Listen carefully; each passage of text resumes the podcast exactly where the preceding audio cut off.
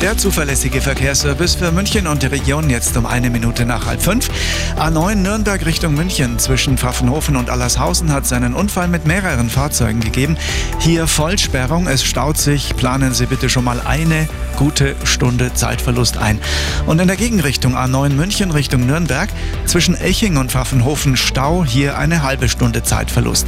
Schließlich noch B307 Miesbach-Bayerisch-Zell zwischen Hausham und Schliersee ebenfalls Unfall und Vollsperrung. Dieses Gebiet bitte weiträumig umfahren. Der Verkehr wird präsentiert von der AMZ München.